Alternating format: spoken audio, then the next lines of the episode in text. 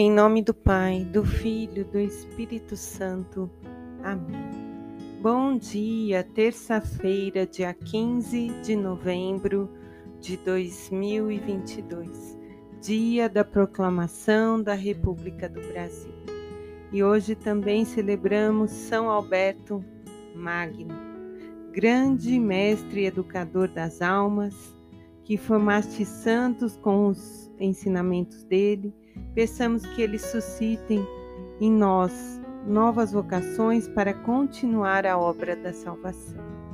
Que Ele interceda pelos professores, educadores, por todos que se colocam a ensinar.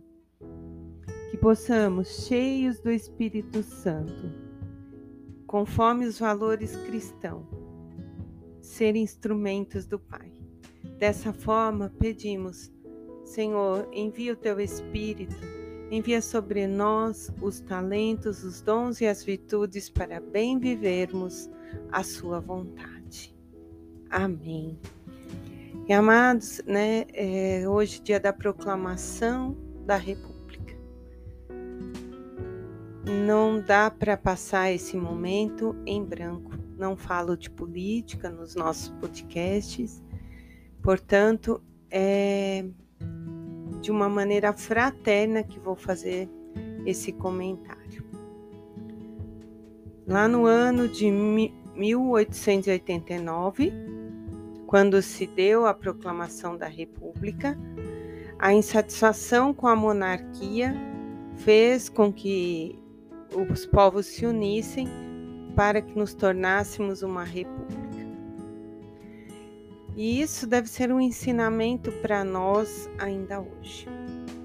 Sempre na história houve lutas e buscas, mas todos nós somos convidados a refletir, a ter um olhar centralizado em Cristo, que é nosso Senhor e Rei.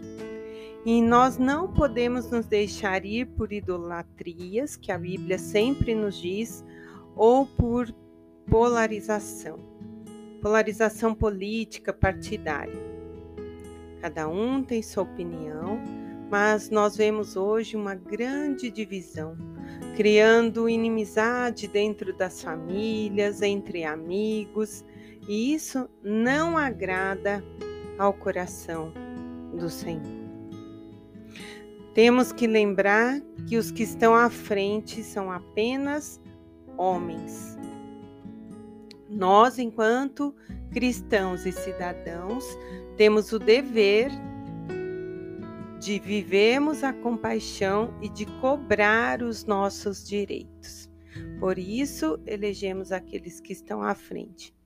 Concordando ou não, o nosso dever enquanto cidadãos é de cobrar os que lá vão nos representar. Isso sim é o nosso direito. E aí a palavra hoje vai nos mostrando, né, que no Salmo 15, que ao vencedor farei sentar-se comigo no meu trono. Esse vencedor, Jesus está se referindo, né, o salmista naquele momento, a cada um de nós. Nós somos convidados a sentar ao trono, mas é necessário essa busca pelo reino. E hoje nós vamos ter a primeira leitura do livro de Apocalipse, capítulo 3, versículos do 1 ao 6, depois do 14 ao 22. Já já eu vou fazer a meditação dela, mas hoje eu gostaria de começar pelo Evangelho, que é de São Lucas, no capítulo 19, versículos do 1 ao 10, que vai dizer que entrando em Jericó, Jesus estava passando pela cidade e havia ali um homem chamado Zaqueu, que era chefe dos publicanos e muito rico. E ele queria ver quem era Jesus, mas não conseguia por conta da multidão. Diz a palavra que ele era baixinho. Então ele corre à frente e sobe numa árvore para ver Jesus, que ia passar por ali. Quando Jesus chegou naquele lugar, olhou para cima e disse: Zaqueu, desce depressa, hoje devo ficar na sua casa. Ele então desceu depressa e recebeu com alegria Ao verem isso, os que estavam ali começaram a murmurar, dizendo: Ele foi se hospedar na casa de um pecador.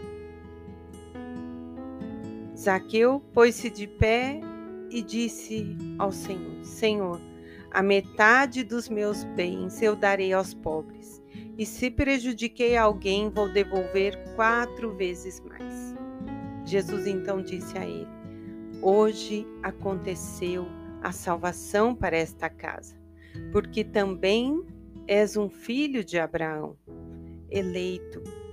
O filho do homem veio procurar e salvar o que estava perdido. E nessa beleza desse evangelho, nós precisamos, amados, fazer a experiência, experimentar mesmo o amor de Deus. O amor de Deus que se reflete no outro como compaixão, quando eu posso até não concordar com aquilo que eu vejo, mas eu me coloco no lugar daquele outro. Ser como Zaqueu, abrir o nosso coração, olhar para os nossos erros, porque nós também somos pecadores, e deixar com que o amor de Deus vá nos convertendo. Que o amor de Deus vá nos transformando para vivermos o chamado. E aí eu disse que deixaria por último o livro do Apocalipse, porque um completa o outro.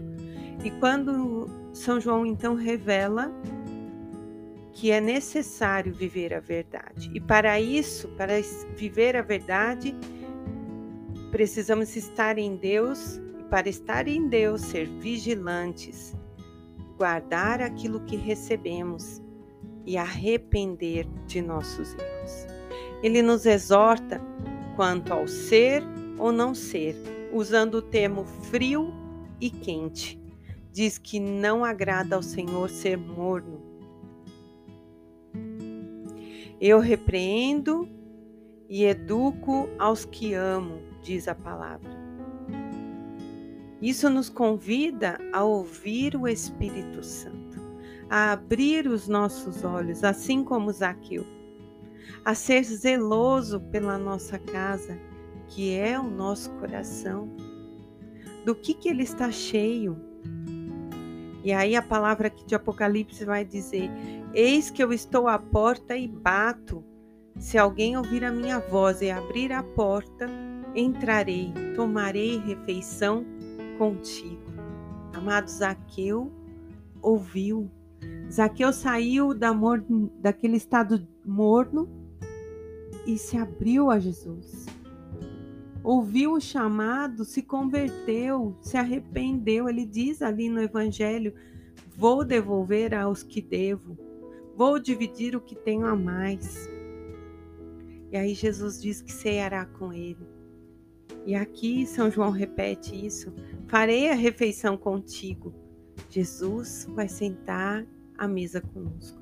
E para finalizar essa palavra belíssima do Apocalipse, vai dizer: ao vencedor, eu farei sentar comigo no meu trono, como eu venci e estou no trono com meu Pai. Quem tem ouvidos, ouça o Espírito, ouça o que ele diz. Amados, não nos deixemos levar pelos barulhos do mundo que passam, mas deixemos-nos levar pela palavra de Deus que nos convida a amar ao próximo, a amar a Deus, a buscar a justiça, a viver a verdade, mas acima de tudo, a verdade que está em Deus. Ele é o centro da nossa vida. Em nome do Pai, do Filho, do Espírito Santo. Amém.